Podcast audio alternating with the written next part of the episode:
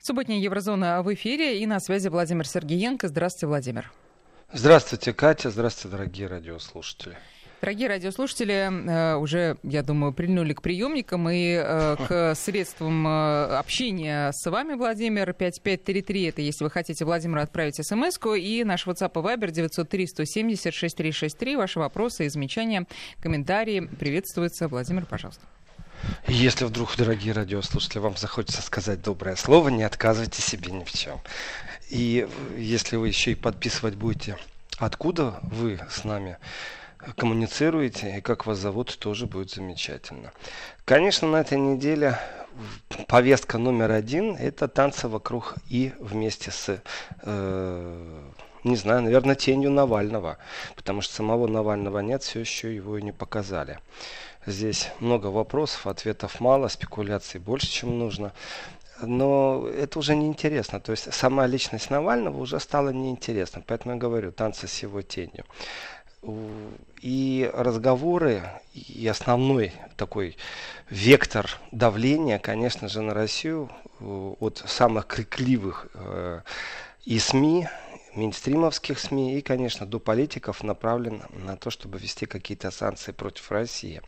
И в этом отношении, знаете, есть и трезвые голоса, и это радует, например, Стефан Левин, это шведский премьер-министр. Он дал сегодня утром интервью Франкфурта Альгемайне. И прямо с утра он уже говорит о том, что да, это покушение на убийство – ну, этого никто и не отрицает. Дальше повторяет штамп, который вела Меркель в обращение, попытка заставить замолчать. Здесь он произносит фразу не Намального, а вообще всю оппозицию в России. Ну, давайте, можем поговорить и на эту тему. А вот дальше абсолютно трезво. Он говорит, что ответственность за расследование инцидента и привлечение виновных к ответу лежит на российском руководстве. То есть не руководство виновно в том, что э, произошло с Навальным, а ответственность за расследование. То есть, чтобы правительство взяло на контроль расследование по попытке отравления Навального. Или, точнее, по попытке покушения, наверное, уже на убийство. Или уже в свете последних данных, то, что Меркель говорит, э, расследование теракта, который был на территории России. И вот он и говорит, что да, это было на территории России, поэтому ответственность за расследование инцидента и привлечение виновных лежит на российском руководстве. То есть абсолютно другая риторика. Больше нет риторики риторики э, вводить санкции против России, больше нет риторики э, вводить санкции против кого-то в руководстве России. То есть э, практически недельный такой шум, взбивание пены. В субботу подводятся итоги, и это устами сделано премьер-министра Швеции.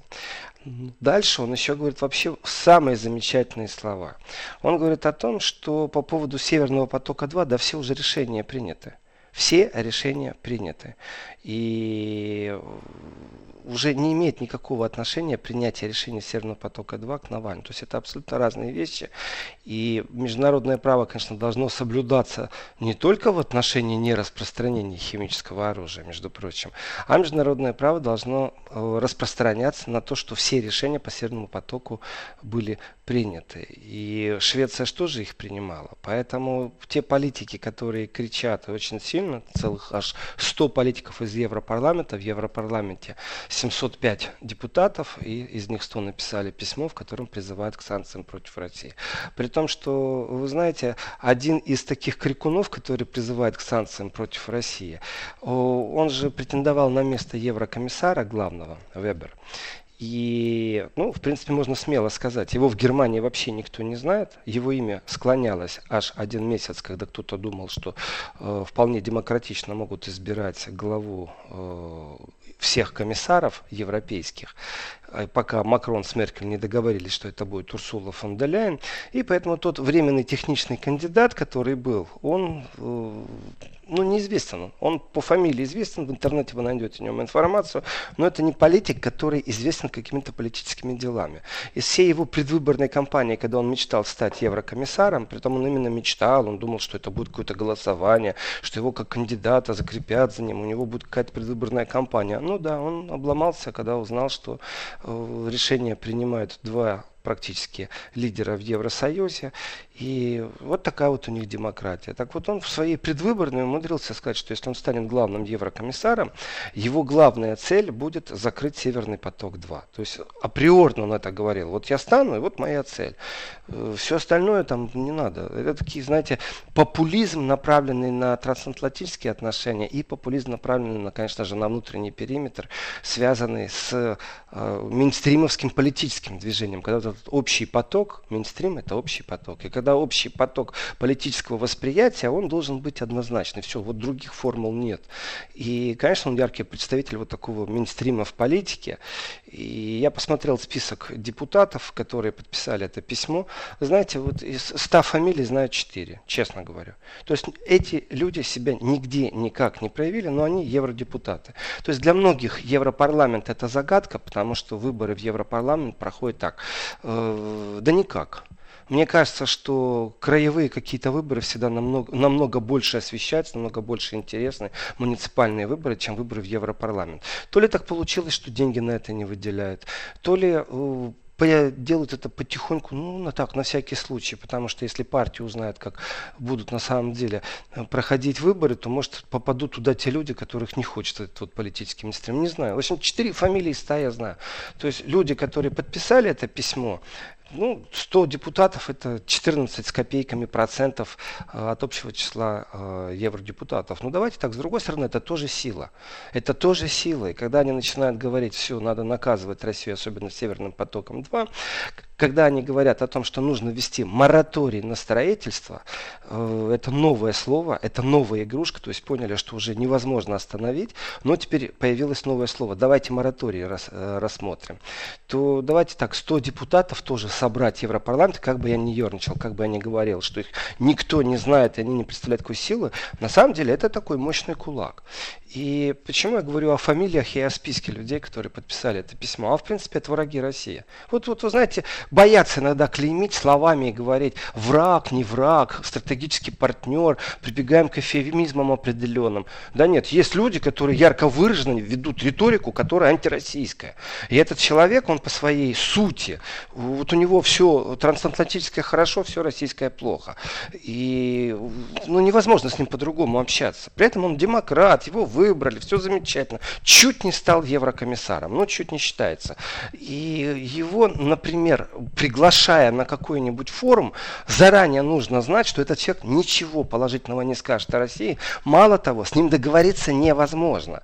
То есть, если таких людей с ними устраивать круглые столы, то обязательно правило должно такое быть. Три минуты ты, три минуты я. По-другому мы не будем вообще принимать участие в круглых столах, потому что они задавят своим восприятием, только единственно правильным. Поэтому я считаю, что э, очень часто говорят, что списки не нужны никакие там журналистов, которые особо э, ядом э, брызгают в сторону России. Я считаю, что наоборот, потому что такие списки нужны, потому что иногда получаешь приглашение, вы знаете, вот у меня, если я сейчас открою свою рабочую почту, у меня вот уже с утра три приглашения пришло принять участие в разных круглых столах. Когда смотришь, кто устроитель, уже многое понятно. Когда знаешь, кто участник, да, хорошо, пусть это не списки врагов, но это люди, с которыми бесполезно общаться. У них свое видение.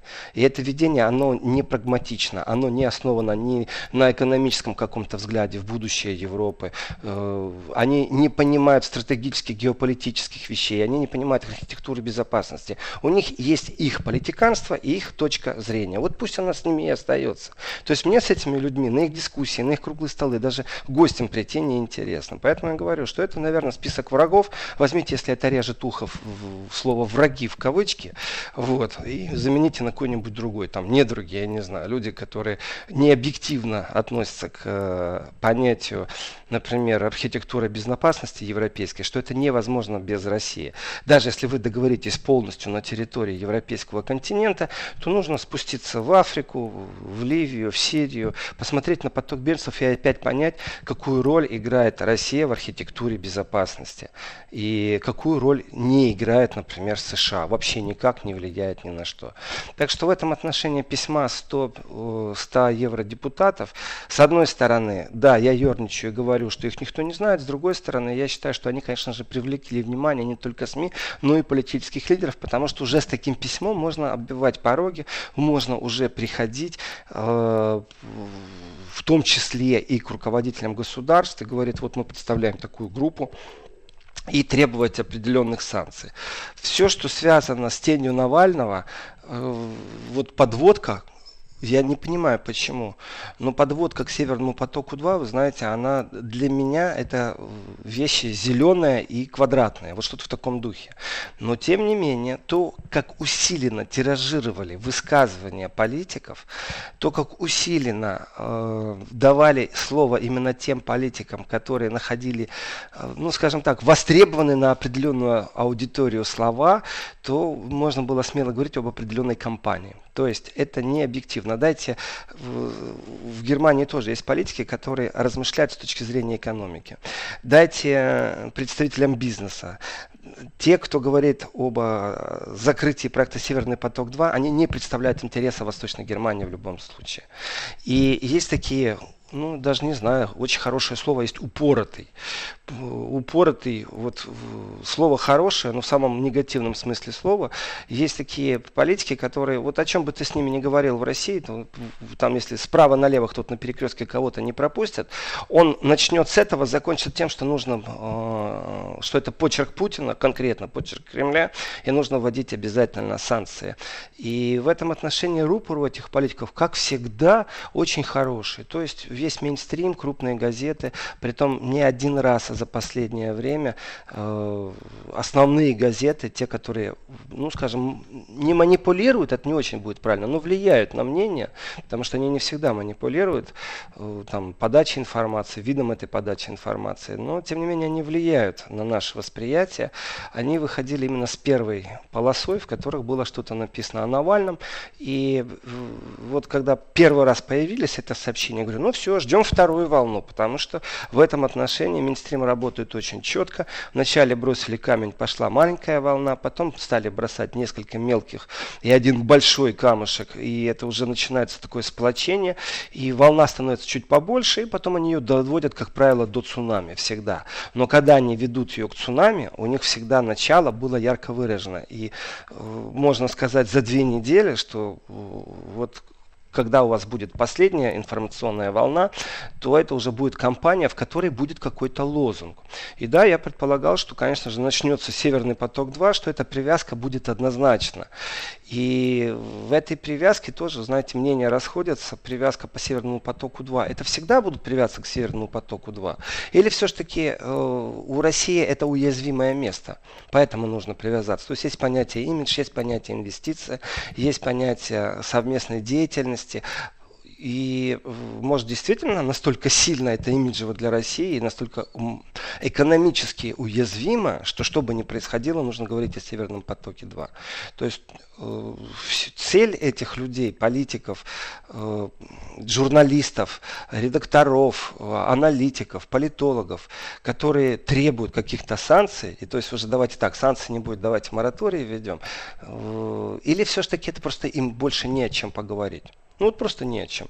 Ну, например, закрыть Шенген для следователей, которые будут плохо разбираться с делом Навального на территории России. Будет это как санкция или не будет санкция? Вы знаете, я от них жду чего угодно, потому что э, заявление происходит раньше, чем какие-то логические действия. Э, ведь вывод о том, что Навальному хотели закрыть рот, ну, может быть, он и правильный. Я не знаю, там на основании чего Меркель это все сказала. У Меркель бумага лежит из разведки, и они точно знают. Э, то есть экспертиза, медицинская экспертиза, которую военная лаборатория предоставила, это одна тема. Э, и совсем другая тема, это не пробирки, а именно восприятие. И здесь, конечно же, если послушать окружение, и которое тоже достаточно сильно э, тиражировалось Навального, то просто вот другого выхода нету, и логика только одна и очень железная, э, что такие решения принимают только на самом верхнем уровне, поэтому это сто процентов личное распоряжение Путина. Значит, когда первый раз это прочитал, знаете, так думаю, ну мало ли, может головой кто-то не дружит. Когда второй раз прочитал, третий, а когда ты понимаешь, что это идет информационная волна, то с точки зрения технологии можно смотреть, как она становится больше или как она становится меньше. Так вот, э, неувязочки у них происходят, потому что Штефан Левин, премьер-министр Швеции, он абсолютно здраво сказал, решения по Северному потоку-2 уже приняты. И расследование, да, контроль расследования лежит, конечно же, это все на плечах России. И вообще-то Навальный гражданин России. И вообще-то это произошло на территории России. И если у вас, уважаемые господа э, немцы, есть действительно доказательства применения боевого вещества, то по логике вещей вы должны сотрудничать по линии прокуратуры, по линии запросов. При этом картина восстанавливается и клиническая, и оперативная, с кем, когда общался, когда и что возможно было или невозможно было. И да, действительно, а может быть это началось с того момента, когда он покинул территорию Российской Федерации. То есть давайте это на уровне экспертов рассуждать, а не на уровне заявлений ближайшего окружения Навального, которые умеют и знают, как некоторые моменты нужно преподносить для того, чтобы эта востребованность, западная востребованность мейнстримовская и в политическом контексте, и в медийном контексте произвела эффект бомбы. И в этом отношении, я думаю, продолжение будет, все еще будет. То есть это не успокоится, потому что э, у меня такое ощущение, что э, давление на некоторых политиков, то есть вот установка одних, которые говорят, что нужно обязательно мораторий, санкции, это одно дело. Но есть еще и давление. Вот давление на некоторых, оно настолько сильно, что они боятся быть объективными. И я не понаслышке, я из первоисточников знаю, что некоторые политики, при том уровень, э, давайте так там, э, если я скажу уровень, то сразу будет понятно кто. Но ну, уровень, ну, уровень в любом случае международной деятельности. И это политики. И он говорит одно с тобой в глаза, и когда говоришь, ну а почему ты не скажешь это публично, он примерно выдает такой текст. Меня разорвут СМИ. Ну, то есть, если ты какую-то позицию внутреннюю имеешь, а даже логичную, то у тебя есть страх, что если ты с ней станешь э, на краю, то это будет уже пропасть, а не край, вот передовой край разговора или дискуссии. И в этом отношении, конечно же, страшную роль играет вот эта вот инфовойна и цитирование, тиражирование, вот прям по спискам, вот можно сказать, кого в следующий раз процитируют, его мнение, если опять что-то будет связано с Россией. То есть вот сейчас вот у них пар весь вышел, э, и второй раз уже такой пар создать невозможно будет на имени Навальном. Но все, кого цитируют, ну, допустим, если цитируют человека, который имеет отношение к Комитету международной деятельности парламента, ну, логично, почему бы и нет. Но если его какого-то третьего заместителя или представителя какого-то института который вообще не имеет отношения к изучению, допустим, оппозиционных течений в России, ни на уровне аспирантов, ни на уровне вообще э, конференций. И он говорит, что ну, вот мы ярко видим, что снова Россия вот именно травит своих оппозиционеров. Ну, извините, пожалуйста. Во-первых, не тараканы, чтобы их травить. А во-вторых, откуда информация у вас? И вот это вот тиражирование, оно неприятно. Оно по-человечески неприятно. Такое ощущение, что ты все время идешь в каком-то болоте. И ты эту ногу пробуешь вытащить, а она у тебя назад засасывается. Ты пробуешь вторую вытащить, а ты еще и глубже увелся. Ты пробуешь оправдаться, и ты понимаешь, что это бесполезно. Их много, и они со всех сторон.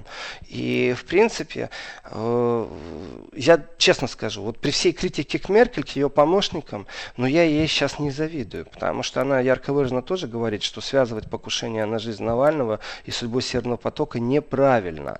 Но она тоже не самая сильная. То есть ее могут затравить, уж если надо будет, при том, что понятно, что Меркель виден край ее срока, когда она больше не будет ни канцлером, тем более, что она не глава партии. Конечно, важный акцент в том, что Меркель перед тем, как заяв... сделать свое заявление, которое, конечно, я считаю, имело эффект бомбы, она собрала совещание, притом два совещания. Одно было совсем за закрытыми дверьми и нулевая утечка оттуда. Это она собрала президиум своей партии. Очень важный момент, потому что не забываем, что сейчас Германия все-таки в Европе э, председательствует. И партия э, вроде бы как и не слышно, вроде как и не видно, когда разговор идет о ЕС, все-таки это уровень министерский, это уровень глав государств, но тем не менее в Европарламенте есть тоже объединение партий. И именно партия Меркель, она является таким, знаете, одним из ключевых э, источников вообще любых э, разговоров, которые идут в Европарламенте. Поэтому разговор по партийной линии, конечно, это правильно. То есть не видно, но он существует. И именно на международном уровне тоже через Европарламент. И я не думаю, что вырабатывалась какая-то объединенная позиция, а прорабатывалась какая-то другая позиция, которая должна была э, свестись к определенным словам. Все понимают, что разговор о санкциях против России, его этого разговора не избежать. И здесь как нужно минимализировать Э, потери для партии, если они будут сильно э, там стоять за Северный поток-2 и отставить интересы России, минимализировать потерю имиджа, потому что ведь те, кто лают, они очень натасканные. Они говорят о демократии, они говорят о ценностях. И если вы поддерживаете режим Кремля, то вы же не соответствуете стандартам демократии, нашим европейским ценностям. По-другому они не общаются. И вот этот, ну, наверное, тавтология, которая звучит. Один пример короткий перед новостями успею сказать, что в принципе разговор о том, что вокруг Рейхстага э, больше нельзя проводить демонстрации, потому что так нужно защищать демократию. Понимаете? То есть они так защищают демократию, что демонстрации проводить нельзя. И это нужно, ну так, натренироваться, чтобы с ними общаться и уметь отстаивать свою позицию, при этом, чтобы тебя не назвали антидемократом каким-то. У нас сейчас новости, Катя? Да, у нас сейчас новости, и потом вернемся в программу Еврозона. 11.35 московское время. Владимир Сергеенко, автор программы Еврозона в эфире. И, друзья, можете присылать Владимиру свои сообщения 5533 для смс 903 176 363 WhatsApp и Viber. Владимир все видит, все читает. Владимир, пожалуйста. И, и даже будет реагировать. И, конечно, приятно прочитать. Ура, наконец-то Еврозона. Доброе утро из Италии, Марина. Э, спасибо. Радует. Вот прям, знаете, как сразу задорно начинаешь радиоэфир. Э, я не буду все сообщение зачитывать от Александра из Киева, но мне понравилась фраза. Вот Александру в Киеве еще в среду подумалось, а не хочет ли Меркель под благовидным предлогом скандала с Навальным и в угоду американцам по-тихому свалить из проекта «Северный поток-2» вот мне нравится по-тихому свалить. Ну, не получается по-тихому. Ну, абсолютно не получается. Получится только по-громкому. При этом у Меркель э, принципе, Северный поток-2, вот кажется, это нитка, которая связывает Россию и Германию. И во всех политических заявлениях э, очень часто пробуют перевернуть то, что есть. Дело в том, что этот газ не будет только германским. И потеря рабочих мест в Восточной Германии – это проблема, конечно, Меркеля, а не России. И, например, если будут сейчас выборы в какой-нибудь из земель Германии и закроют вот 100% сейчас Северный поток-2, партия Меркель оттуда вылетит. И это внутренняя повестка. И если вы разбираетесь действительно внутри германских вопросах, то вы понимаете, что после проведения определенных выборов в определенном городе, на, там, на место выбора бургомистра, э, в земле в Германии, земли, они тоже обладают силой, финансированием, то э, если сделать неправильный шаг, то партия Меркель слетит из позиции даже в том округе, где она э, непосредственно избрана депутатом. Так вот, э, потому что она, конечно, канцлер, но она еще и депутат. Именно депутат попадает в Бундестаг, и там же выбирается канцлер. Так вот, есть некоторые нюансы, конечно, и смотреть просто на трубу, как игра, там США, Катар, жидкий газ. Вы знаете, это все красиво, это все громко, это все правильно, но внутри-то германский вопрос тоже существует. И вот скажете в каком-нибудь городе, что у вас потеря, а город населения, например, там 50 тысяч. Маленький городишко, но тем не менее он есть, он живет своей жизнью. И скажите, что у вас 2000 потери рабочих мест будет. Конечно, слетит партия Меркель внутри этого города. А выборы провели, уже можно менять риторику. Это первый такой акцент по поводу э, Меркель, по поводу того, сможет ли она по-тихому свалить. Не сможет. По-тихому точно нет. Второе, это э, не только внутри повестка, вот связана с безработицей, внутрипартийная Германия. Существуют еще и внутрипартийные интриги. И в партии Меркель есть крикуны, поверьте мне, которые давно точат зуб на место Меркель. При этом не значит, что я сам хочу сесть в это кресло, но у нас тут образовалась группа. Мы вообще-то видим, что партия давным-давно уже из христианско-демократической, консервативной превратилась во что-то непонятно аморфное, либеральное. И нам бы вот от Меркель избавиться, и мы начнем движуху и восстановим нашу консервативную партию, заберем голоса э, тех, кто стоит за плечами консерваторов, и снова воссоздадим наш христианский демократический союз. Нам только Меркель меняет и мешает. И поверьте мне, в политической жизни, я не знаю, как в других странах, но я точно знаю, как это во Франции, в Германии, в Австрии, в Польше. Если политик спотыкается, ему никто не протягивает руку, чтобы его поднять, приподнять, отряхнуть и рядом с ним стоять. Нет, ему сразу подножку посильнее, и еще в спину, чтобы упал, и чтобы ногами затоптать. Притом делают это всегда беспощадно. И в этом отношении, э, конечно же, есть разные крылья и внутри партии Меркель, которые как ужи на сковороде жарятся, потому что, э, давайте так, с момента, как последний раз Меркель создала коалицию, которая сейчас правит в Германии, э, то несколько раз были попытки эту коалицию разрушить. То одни уйдут, то другие. Даже самая близкая сестринская баварская партия, Христианский союз, тоже хотела развернуться к Меркель спиной. Но еще раз, это не лично Меркель. У Меркель тоже есть определенный оплот, на кого она опирается. И в этом отношении вот балансировать и проявлять максимально функционерскую власть в партии, а Меркель это потрясающий функционер, который потрясающе умеет распространять свою партийную власть власть у себя в партии. То есть настоящая такая комсомолка, такой, знаете, школа закалки политбюро у нее. Другого мнения у нас партии не будет. То сейчас, конечно же, чувствуя, что Меркель уходит, и внутри нету лидера, который ярко выраженно был бы преемник Меркель, конечно, происходит движение и попытки все время что-то сдвинуть. И партия Меркель, она не является ни в коем случае пророссийской. Но я так скажу, она и не проамериканская. Она должна быть прогерманская. И очень часто забывают о том, что внутри германской германский вопрос, это внутригерманский. Если кто-то под давлением американцев начинает прогибаться, и это влияет на экономику, на рабочие места в Германии, то этого человека, ну, знаете, даже если до мейнстрима ничего не дойдет, то сарафанным радио очень быстро разнесут информацию и, ну, скажем так, это не падение, но это очень сильное ослабление. А в связи с постоянными, знаете, такими нервными судорожными движениями в Германии, ой, популисты сейчас прорвутся, ой, популистов стало меньше, э, нужно что-то придумать, нужно что-то соврать. Не забываем, что практически штурмовали Рейстаг, там прорвались, шоу устроили на пару минут на, на ступеньках Рейстага э, в прошлую субботу. И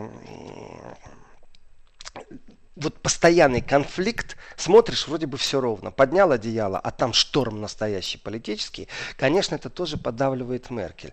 И есть разные мнения, почему она некоторые принимает решения. Злые языки говорят, что все еще она на крючке, э, потому что ее прослушивали американцы. Ну, эта тема закрыта на самом-то деле. Это-то говорят злые языки. А вот если говорить э, просто о будущем Германии, то у Меркель есть еще третья карта.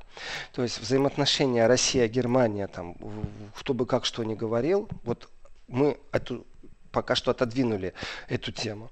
Внутренняя повестка Германии. Я вот сейчас объяснил, но есть еще третья вещь. Третья тоже очень важная. Меркель является фанатом идеи Евросоюза в том виде, в котором он сегодня есть. Ковид очень сильно ударил по экономике э, Евросоюза и, конечно же, по германской экономике тоже очень сильно. Есть страны в Евросоюзе, они настолько маленькие, но с точки зрения голосования они равновеликие. У них экономика не так сильно упала. Ну, потому что она и так была, знаете, так, ну так, ярко выраженно не доминирующая.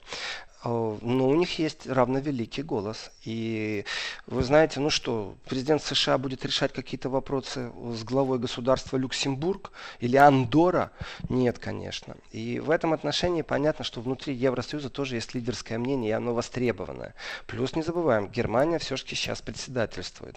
Э, и кроме амбиций существует еще факт – сколько денег нужно дать, чтобы Евросоюз удержать. И каждый раз, когда немецкое правительство во главе с Меркель выдвигает определенные планы на сохранение Евросоюза, торгуются, придумывают, это большой процесс, это большой вопрос. Нужно наштамповать эти деньги, евро, и раздавать.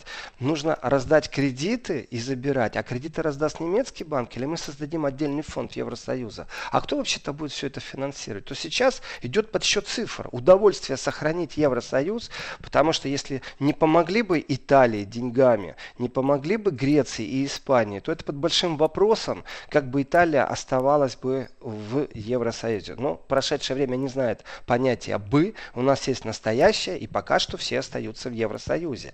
Но вопрос другой, кто будет цену платить за это, то, что, вот за то, что остались они в Евросоюзе? На каких э, странах больше всего груз экономический? На каких странах, на чьих жителях э, налоговая политика должна измениться где-нибудь так, ну, примерно с января следующего года, и до людей дойдет осознание того, что там полтора, два, три процента, кажется, это ерунда. Но это не ерунда абсолютно. Потому что и так налоги много жрут. И выяснится, что э, опять уровень жизни-то лучше не становится, а становится хуже. Почему? Да потому что вот этот балласт спасения Евросоюза как формирования, кроме политических заявлений, ура, мы вместе, это так здорово, у нас нет границ, у нас нет пошлин преградных, когда мы торгуем друг с другом. Но это кому хорошо? Греция что, машины производит какие-то, и ей выгодно это, или она только оливки продает? Ну вот очень жестко, ну примерно так оно выглядит. И в этом отношении третья карта у Меркель очень тяжелая, это, конечно, э, политика Евросоюза. И Меркель здесь, я считаю, делает достаточно изящно, мне нравится. Она говорит, вы знаете, а вообще-то это вот разговор не с нами, не с немцами. Это разговор с Евросоюзом, собираем совещание на уровне глав Министерства иностранных дел. Собрали. Вы знаете, это опять же не наш вопрос. Мы собираем вот министров обороны. Это вопрос Евросоюза. Но на самом деле это так звучит. Всех рассадили. Я не говорю, что им в рот вложили то, что они говорят. То нет, конечно. Владимир, извините, Просто... сейчас перерыв у нас небольшой, а Даже а потом не заметил. Вести ФМ. Да, пожалуйста, продолжайте. И даже не заметил, смотрю на часы и даже не заметил, э, что техническая пауза. И в этом отношении, конечно, недовольство тех, кто сейчас осознает, что он платит за идею Меркель, чтобы Евросоюз остался, потому что капитализм, он по своей сути не солидарен, он беспощаден. Если есть э, пиявки, которые не приносят ничего в Евросоюз, только сосут из него, то извините, а зачем они нужны тогда, эти пиявки? Капитализм должен обрезать. Понятие солидарности, оно больше привязано к понятию левых, поня... левых целей, я имею в виду сейчас политических, это туда, где социализм, и слово-то нехорошее социализм для многих в Европе, поэтому социалистическая справедливость, социальная справедливость, но опять же идут какие-то там эфемизмы. Э, вопрос, я должен отреагировать, Нижегородская область, Владимир, а может такое быть, что Алексей, ну в смысле Навальный, очухался и пьет пивас на тайной квартире, а в больнице манекена нам впаривают про новичок и старичков. Э, вы знаете, Нижегородская область, вы не один, кто задает этот вопрос. И э, есть заявление госпиталя Шарите по поводу Навального. И в нем стоит, что он еще будет долго на лечении, что он подключен к э, аппарату искусственной вентиляции легких, и что все, что они будут говорить, это будет э, в интересах его семьи. Логично, правильно. Это на какой-то насмех нам или ради того, что мы хотим что-то знать, они должны говорить. Но на самом деле нет доказательств того, что Навальный там или он не там. То есть где он, никто не знает. Точно так же никто не знает, как герой из Солсбери, куда он делся и что с ним происходит. В последнее время я уже услышал теорию, что э, нам не показывают, потому что у людей крыша съезжает, они становятся такими дурачками, то есть э, происходит перезагрузка на, заводское, на заводские устройки, устройств, установки, знаете, как телефон обнулить можно, и там ни одной программы не будет, что вот что-то в таком духе, поэтому и скрывают. Ну, еще раз, тут можно реально сделать не один сценарий, блокбастер какой-нибудь, в котором все это э, спецвывоз, э, ампула в зубе, потому что тебе сказали, надо бежать, все что угодно. Я даже в Фейсбуке у себя попросил присылать э, какие-нибудь такие дикие теории, начитался их, вы знаете, все мы примерно думаем примерно одинаково. Э, если нет информации, она порождает домыслы. Домыслы не могут сейчас не, не существовать в, в пространстве, потому что нет четкой четкой позиции. Э, и журналисты, которые стоят вокруг госпиталя и пробуют что-то словить, вы знаете, так уже получается, что знаешь друг друга в лицо, э, у них никакой информации нет. Им сказали стоять, там, вот они и стоят и пробуют что-то э, узнать, но на самом деле информации нет. Спасибо за комплименты, вижу, читаю, кто там и как. Обожает, вот, спасибо. По поводу Северного потока позиции Меркель и вот этой вот тройной игры. То есть есть взаимоотношения с Россией, конечно же. Э, они важны, без них никуда архитектуру безопасности не построишь. Что касается имиджевых потерь, ну, я не знаю, если еще какие-то имиджевые потери возможны, то это не для России, а скорее всего для тех, кто курировал проект «Газпрома». И вот для них, для этих людей, которые э, занимаются лоббированием интересов «Газпромов», это в том числе и политические разговоры, экономические разговоры, э, я так скажу, это разговоры со СМИ, а СМИ часто э, игнорируют тех людей, которые лоббируют интересы «Газпрома», то, может, имиджевые потери для этих людей. Там есть много иностранцев, там есть э, э, граждане России, кто занимается этим, то я соглашусь. Но для России нет имиджевых потерь, потому что то, как мочит Россию, то, как ее выставляет, ну, куда уж дальше, какие еще могут быть имиджевые потери. То есть я считаю, что это компания. И дали повод. У меня вопрос уже, а что дальше будет? То есть если это последний козырь для компании, то что еще можно придумать, чтобы вот уже создалась атмосфера и сказали, ну все, мы больше не терпим Россию. Это невозможно, мы обрываем с ней все отношения, потому что в воздухе было. Вы помните, что э, произошло и какие последствия были после того, как Британия обвинила, грубо говоря, Россию в применении новичка на своей территории? Высылали российских дипломатов.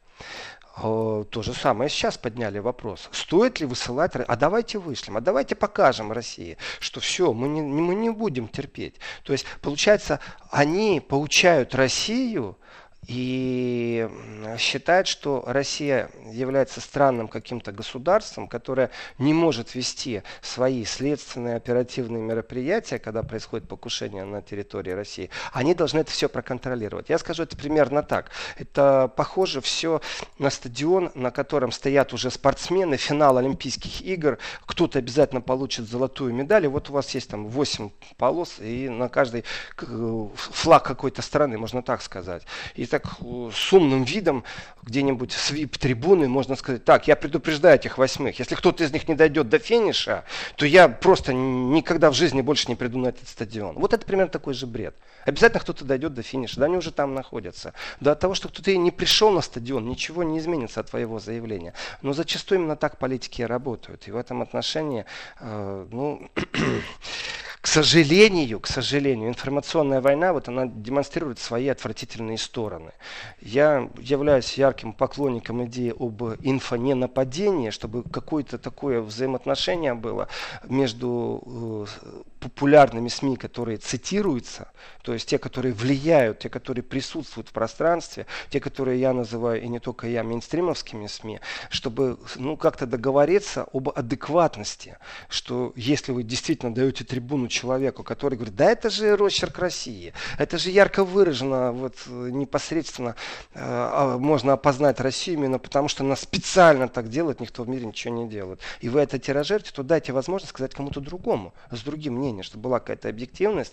И в этом отношении, вы знаете, мне кажется, что иногда у некоторых журналистов нужно отобрать пресс-аусвайса и забрать звание журналист и разделить теперь вот эту братью на две такие команды. Одна будет называться репортеры, как в спорте. Вот что вижу, то и говорю. А другая должна называться сказочники. У меня удостоверение сказочника. Я работаю в такой-то западной газете. И у меня все хорошо, потому что я сказочник. И мои сказки основаны только на домыслах. И тогда для меня, как для простого э, читателя этих СМИ, будет сразу понятно, что я хочу читать. Репортажи, в которых есть факты, или сказочников. А у них как-то все это переплетено.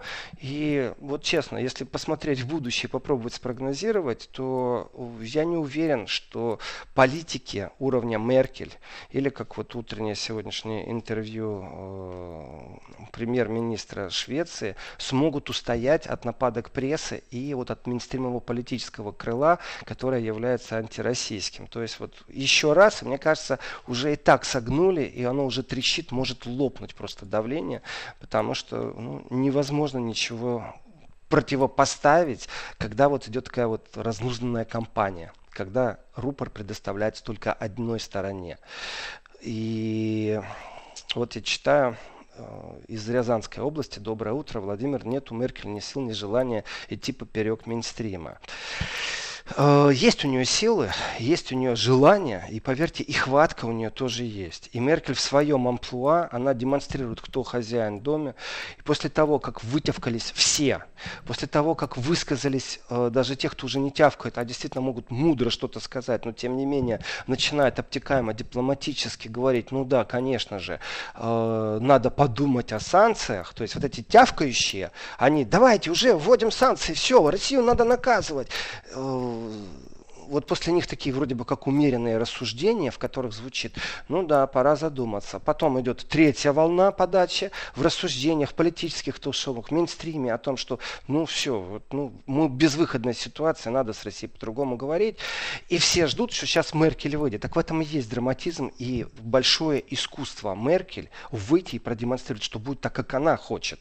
А, у нее иногда грамотная позиция, но она в любом случае профессиональная. Почему я говорю иногда грамотная? Ну, она уже сама признала ошибки по поводу э, мигрантов. Я помню, как меня грязью поливали и писали мне злые комментарии и в, тоже, и в социальных сетях, потому что, видите ли, я критиковал Меркель за ее политику с мигрантами. Так теперь она сама признает э, ошибки. Ну, вот мейнстрим он так и работает.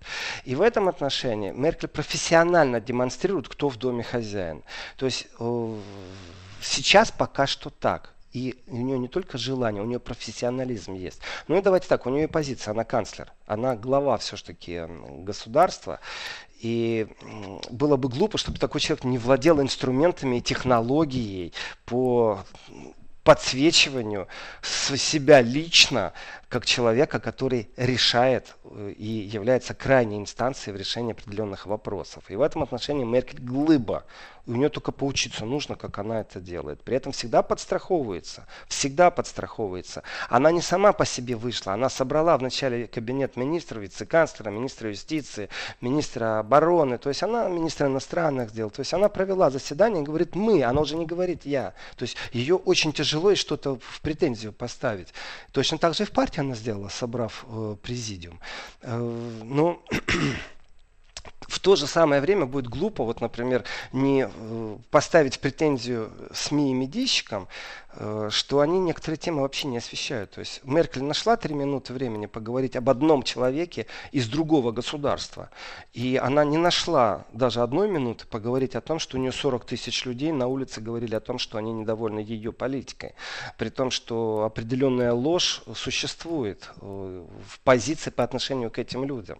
Разделили вот райхсбюргеров, правых и тех, кто э, скептически относится к ограничительным мерам по ковиду. То есть не к ковиду, а к тому, что есть ограничения в том виде, в котором они сейчас есть.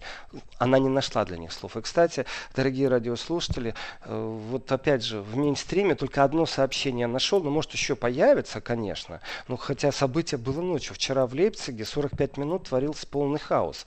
Э, там 8 полицейских машин пострадали, забросали камнями. 6 э, офицеров полиции была им оказана помощь, потому что 45 минут Э, демонстранты просто э, смогли сделать так, что полиция была беспомощная. Ну, я об этом расскажу сейчас во втором часе. Это короткий эпизод, но медийно вот ночью происходило, вот сейчас утром только один единственный, далеко не самый крутой канал, выложил видеоролик, где видно, что поджжены, подожжены контейнеры с мусором, чтобы трамваи не шли дальше. При том, что там это ну, технично они это сделали, и поток камней и бутылок в сторону полиции был достаточно сильным. Тишина. Понимаете? Сейчас мы сделаем перерыв на новости, а во втором часе Еврозоны Владимир Сергеенко продолжит разговор с вами, дорогие друзья.